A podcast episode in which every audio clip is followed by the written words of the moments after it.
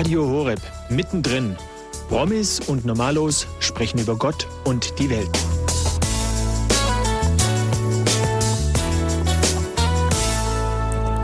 Ein herzliches Grüß Gott, liebe Jugendliche und Junggebliebene am heutigen Abend der Jugend bei Radio Horeb. Mittendrin, Promis und Normalos sprechen über Gott und die Welt. Ich bin der Ginki und darf euch recht herzlich live, wie ihr es schon gehört habt, ohne Wolfi aus unserem Studio hier in München begrüßen. Das Thema der heutigen Sendung hast du sicher schon gelesen, die Feiertage der Osterzeit unter die Lupe genommen. Jetzt denkst du dir vielleicht, wieso Osterzeit? Ostern ist da schon lang vorbei. Ja, kann ich dir jetzt eine echt freudige Nachricht machen. Nein, Ostern ist so ein cooles Fest. Wir befinden uns eigentlich immer noch komplett in der Osterzeit. Und weil es so ein cooles Fest ist, Jesus ist auferstanden, hat den Tod besiegt, feiern wir eben Ostern jetzt nicht nur am Ostersonntag und Ostermontag oder auch in der Osteroktav, also den acht Tagen quasi nach der Auferstehung. Nee, wir feiern einfach mal Ostern 50 Tage lang bis zu Pfingsten. Das heißt, wir sind mittendrin, statt nur dabei oder mittendrin Promis und Normalos sprechen über Gott und die Welt. Und es ist ja wirklich auch meine Lieblingszeit. Nicht nur, weil es endlich warm wird, sondern weil wir so coole Feiertage haben und die richtig, richtig eng beieinander liegen. Also zumindest jetzt für die bayerischen Zuhörer. Die anderen tut's mir leider ein bisschen leid. Ja, wir Bayern, wir spielen überall mit. leider sind die Feiertage nicht überall bei uns in Deutschland auch gesetzliche Feiertage. Aber was uns nicht daran hindern soll, dass wir sie uns trotzdem einfach mal anschauen. Was haben wir denn? Wir haben Christi Himmelfahrt, wir haben Pfingsten, wir haben Fronleichnam. Fronleichnam gehört eigentlich nicht mehr in die Osterzeit, weil es 60 Tage nach Ostern ist. Ähm, und Pfingsten hat ja quasi am 50. Tag ähm, das Ende der Osterzeit. Aber das ist auch so ein cooler und so ein toller Feiertag, dass ich mir gedacht habe, den nehmen wir jetzt einfach auch mal nur rein. Wichtig ist mir heute, dass ich möchte, dass ihr mitmacht. Ihr, du, wie könnt ihr das machen? Ich will wissen, was ihr für Bräuche auch daheim habt. Also vielleicht jetzt nicht den Brauch in die Kirche zu gehen, weil den haben wir alle. Auch vielleicht jetzt an Frontleichnam nicht den Brauch, dass da eine Prozession ist, weil das hat man auch. Sondern was habt ihr für individuelle Bräuche? Vielleicht regionale Bräuche, vielleicht auch Bräuche, die bei euch im Dorf sind oder auch Bräuche, die bei euch in der Familie sind. Und hierzu könnt ihr mich anrufen. Ruft mich an unter der Telefonnummer 089 517 008 008.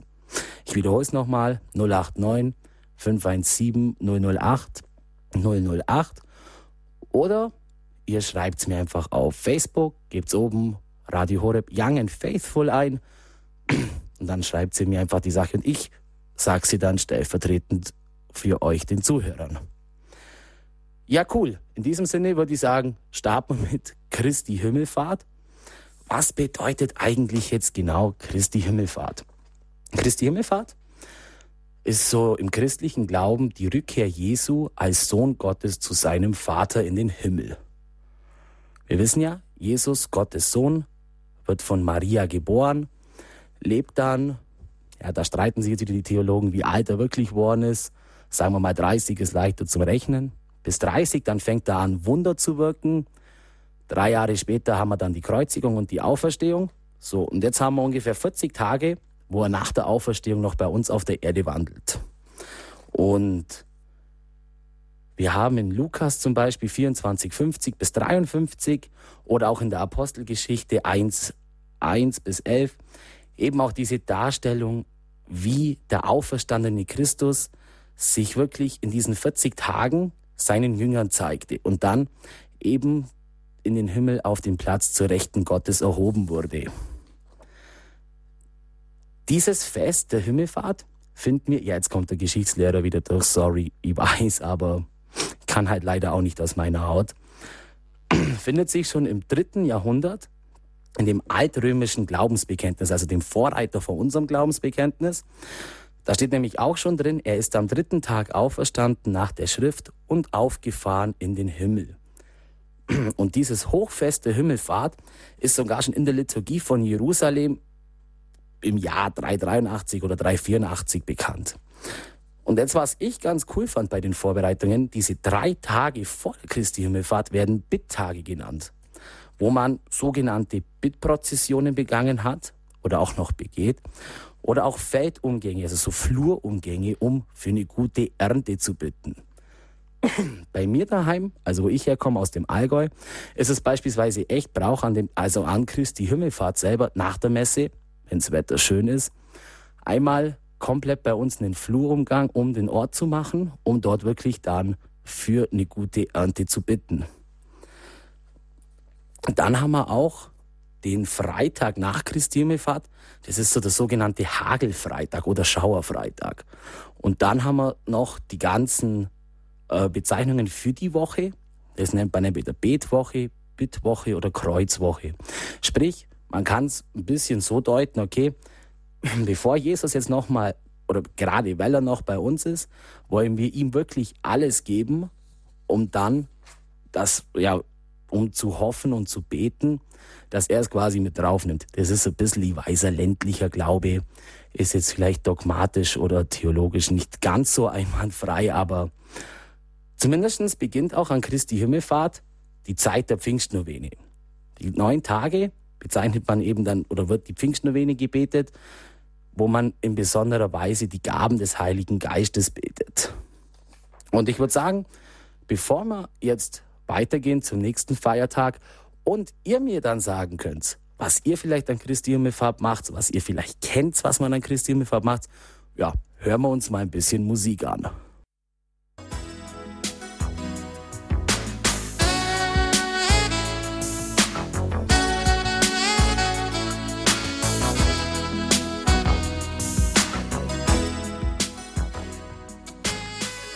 Ja, herzlich willkommen zurück bei Mittendrin heute mit dem Ginki. Und wir schauen uns heute die Feiertage in der Osterzeit an. Christi Himmelfahrt hat man jetzt gerade. Jetzt kommen wir zu Pfingsten. Pfingsten, der Feier der Entsendung des Heiligen Geistes. Es wird am 50. Tag im Osterfestkreis gebetet oder begangen, also 49 Tage nach um Ostersonntag. Und zwar wissen wir das alles aus unserer Apostelgeschichte. In der Apostelgeschichte wird eben erzählt, wie der Heilige Geist auf die Apostel und auch eben auf die Jünger kommt. Und dieses Fest wird so auch als die Gründung der Kirche verstanden. Und das haben wir ungefähr so erstmals im Jahr 130 nach Christus gefeiert. Aber was soll ich da euch großartig erzählen? Ähm, wenn wir es doch am besten eigentlich aus der Heiligen Schrift kennen. Darum möchte ich jetzt dir und euch mal ganz kurz vorlesen, was denn da genau in der Apostelgeschichte drin steht. Also, wir haben in der Apostelgeschichte 2, 1 bis 4. Als der Pfingsttag gekommen war, befanden sich alle am gleichen Ort. Da kam plötzlich vom Himmel her ein Brausen, wie ein heftiger Sturm daherweht, und erfüllte das ganze Haus, in dem sie waren und es erschienen ihnen Zungen wie von Feuer, die sich verteilten. Auf jeden von ihnen ließ sich eine nieder. Alle wurden mit dem Heiligen Geist erfüllt und begannen in fremden Sprachen zu reden, wie es der Geist ihnen eingab. Das ist so mal das Erste, was wir hören. Und da können wir jetzt auch wieder Parallelen herausziehen, denn es kam was vom Himmel und setzte sich auf jemanden herab. Das hören wir nämlich beim Lukas-Evangelium schon viel früher. Nur nicht bei den Jüngern, nämlich bei Jesus selber. Also wir wissen jetzt ja, Christi Himmelfahrt, Jesus ist bereits im Himmel. Jetzt sind die Jünger so ein bisschen auf sich alleine gestellt. Und früher, also in Lukas 3, lesen wir bei der Taufe Jesu, zusammen mit dem ganzen Volk ließ auch Jesus sich taufen. Und während er betete, öffnete sich der Himmel und der Heilige Geist kam sichtbar in Gestalt einer Taube auf ihn herab. Und eine Stimme aus dem Himmel sprach, Du bist mein geliebter Sohn, an dir habe ich Gefallen gefunden. Haben wir schon die erste Parallele? Es kommt was vom Himmel herab, setzt sich auf einen drauf und das ist der Heilige Geist. Du hast ja vielleicht schon gedacht, hä, Heiliger Geist, das geht doch eigentlich von einer Firmung. Genau das ist eben auch das, was wir in der Firmung feiern, dass wir mit dem Heiligen Geist gesalbt werden, dass eben wir im Verständnis der Kirche zwei Arten der Taufe haben. Wir haben auf der einen Seite die Wassertaufe, die du als kleines Kind bekommen hast oder als Baby. Und dann eben, ja, mit 12, 13, manche erst 14 Jahren, die bekommen dann die Heilige Geisttaufe. Das ist dann das Pfingst- oder das Firmerlebnis.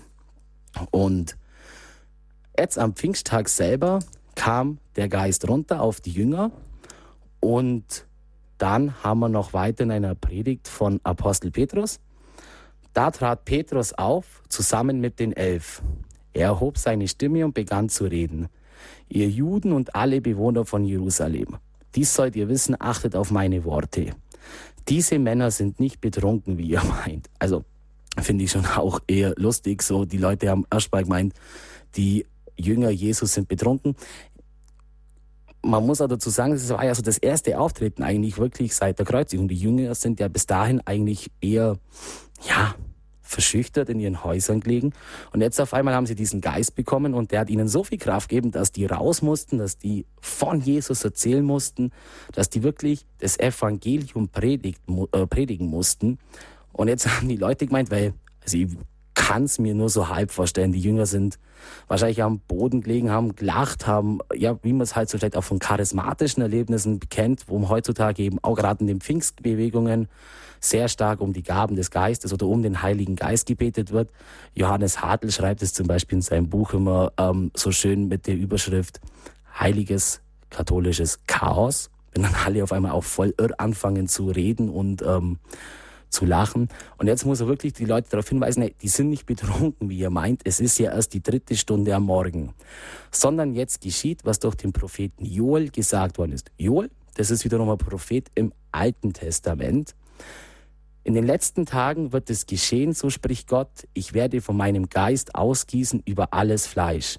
Eure Söhne und eure Töchter werden Propheten sein, eure jungen Männer werden Visionen haben und eure Alten werden Träume haben. Auch über meine Knechte und Mägde werde ich von meinem Geist ausgießen in jenen Tagen und sie werden Propheten sein. Also wir haben gerade vorhin schon gesagt, die Ausgießung des Heiligen Geistes, so auch als Verständnis der Gründung unserer Kirche, so, die Jünger sind jetzt raus, die Jünger konnten gar nicht mehr anders.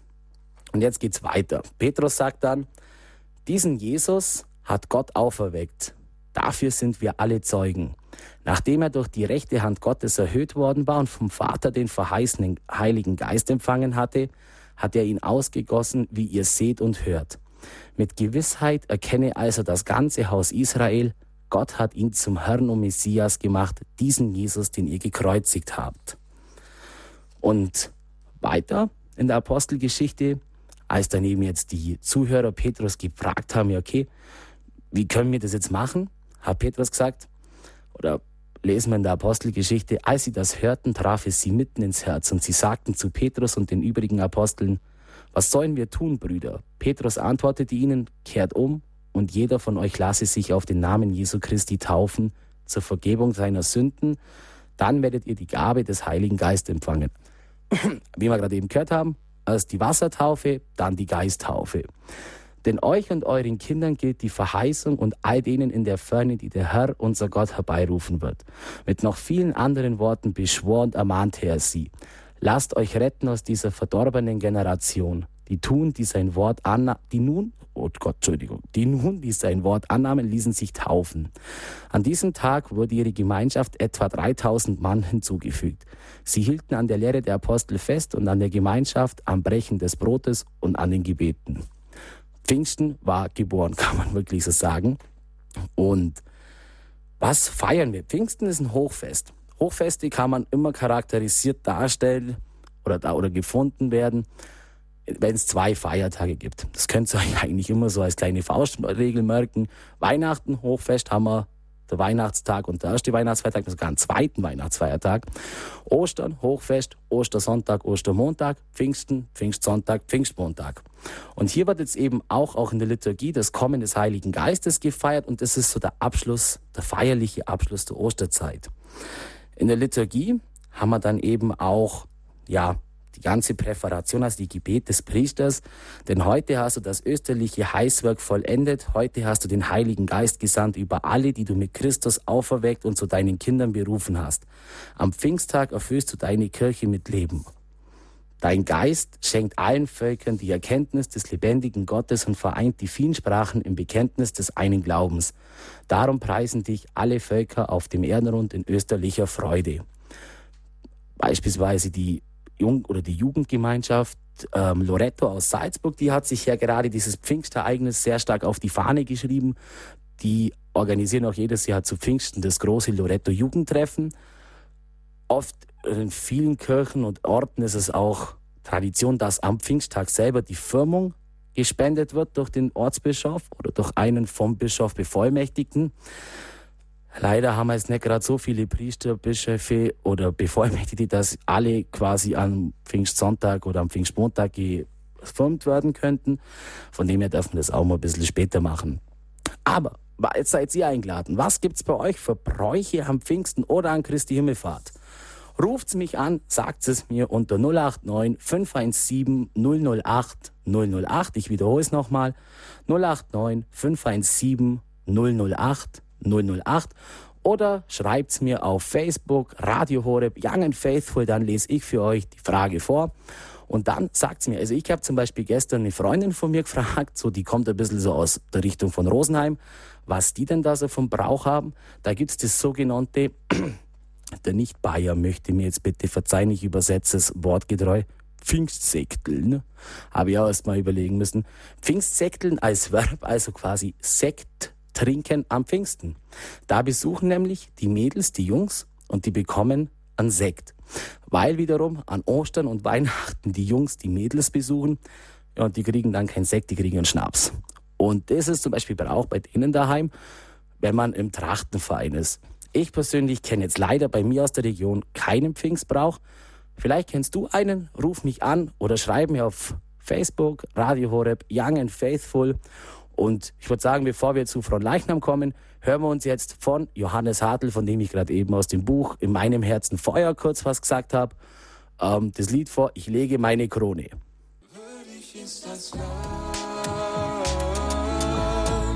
würdig ist das Lamm auf dem Thron, Ich lege meine Krone von Johannes Hartl und dem Gebetshaus-Team in Augsburg. Ja, herzlich willkommen zurück zum Schlussspurt der heutigen Mittendrin-Sendung bei Radio Horeb. Ich bin der Ginki und darf euch nochmal herzlich begrüßen. Ich schaue mir mit euch gemeinsam heute so die Feiertage in der Osterzeit an. Und jetzt haben wir eigentlich schon alle Feiertage in der Osterzeit oder die, zumindest die Hochfeiertage, die wir in der Osterzeit haben. Wir haben Christi wir haben Pfingsten uns angeschaut. Ich habe von Leichnam noch mit reingenommen, weil es ist 60 Tage nach Ostern. Ja, das, die 10 Tage, die können wir schon nochmal mitnehmen.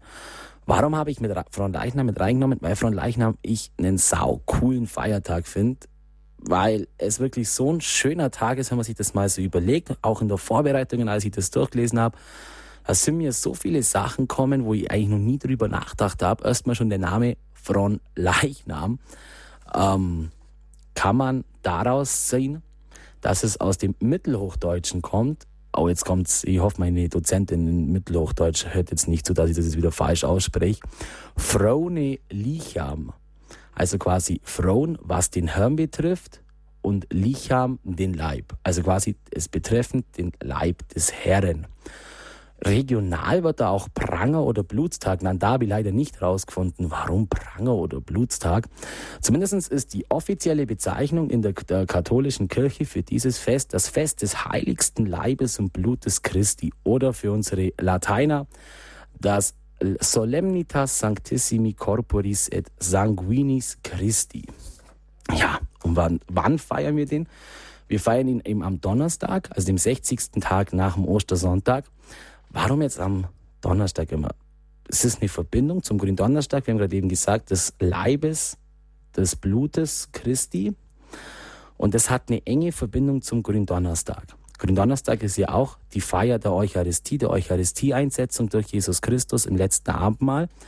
Und nachdem aber Gründonnerstag ja quasi der Beginn des Triduum Paschalis ist, also der österlichen Trauertage, und auch noch in der Karwoche ist. Es ist also kein Grund, obwohl es eigentlich ein schöner Grund wäre zu feiern, kann man es halt leider nicht ganz so machen. Und dann hat man das Ganze jetzt nicht bewusst, also man hat jetzt den Feiertag nicht deshalb kreiert, um Gründonnerstag nachzufeiern, so wie es vielleicht die Queen in, in England immer macht, die ihren Geburtstag nicht im April, sondern im Juni feiert, weil es da weniger regnet. Nein, war zwar eine enge Verbindung, aber dieses Fest kommt erstmals im Bistum Lüttich vor und zwar im Jahr 1246. Warum? Es gab da eine Frau, die heilige Juliana von Lüttich, eine Augustinerchorfrau. die hat im Jahr 1209 eine Vision gehabt. Und zwar eine Vision, wo sie den Mond gesehen hat, der an einer Stelle verdunkelt war. Und Christus hat ihr in der Vision, in einer Erscheinung erklärt, wir haben ja gerade eben gelernt, Christus ist nicht mehr bei uns, er ist zu Rechten Gottes des Vaters im Himmel. Also kann er den Menschen einfach nur noch erscheinen in Form von Visionen, dass eben der Mond das Kirchenjahr bedeutet und der dunkle Fleck das Fehlen eines Festes des Altarsakraments. Und darum haben wir Fronleichnam. Das ist auch total cool. Das Wichtigste an diesem Tag ist, ihr kennt es mit Sicherheit alle, die ihr kennt die Prozession. Es ist aber nicht das Wichtigste. Es wird zwar eigentlich immer dann wunderschön rausgerichtet. Bei uns am Ort, da hat jeder seine Festtracht an. Ähm, die Musikkapelle spielt an allen Häusern werden Birken aufgestellt, es werden Tannenzweige zusammengebunden. Also man putzt sich richtig schön raus, kann man sagen. Aber die Prozession ist nicht das Wichtigste. Es ist wirklich die Messe das Wichtigste. Die heilige Messe, die Eucharistiefeier und dann erst im Anschluss die Prozession. Und dann kann man da bis zu vier Außenaltäre haben, wo dann der Priester wirklich mit dem ganzen Volk und der Monstranz hinzieht. Die Monstranz hat dann, ist dann unter so einem Himmel, dem sogenannten Stoffbaldachin.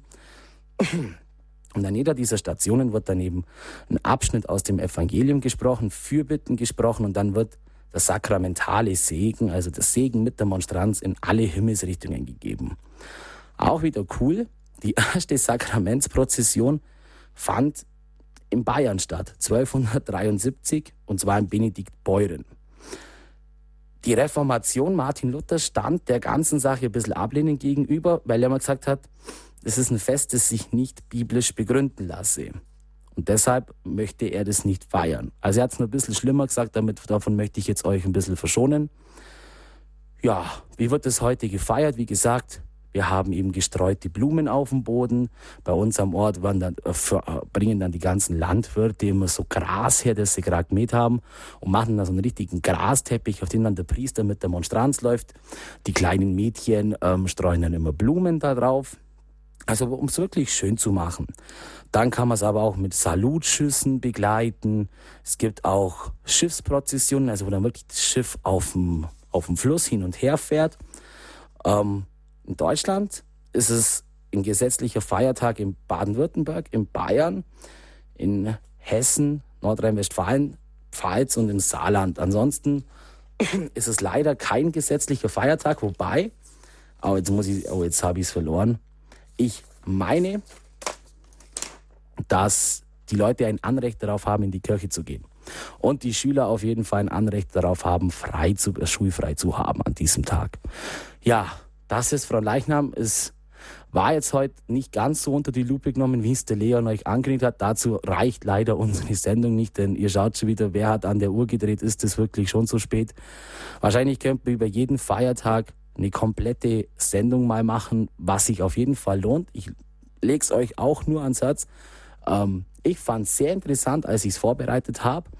Und vielleicht, wenn sich der eine oder andere einfach noch mal so ein bisschen interessiert, gebt es ein im Internet bei Google und dann lest ihr mal nach, woher kommen eigentlich unsere Feiertage, was feiern wir da eigentlich und warum ist die Liturgie, also die Messe an so einem Tag genauso, auch von den Texten her, wie sie ist. Das hat nämlich alles durchaus seine Bedeutung. Ja, ich habe es gerade eben schon gesagt, ist es wirklich schon zu spät.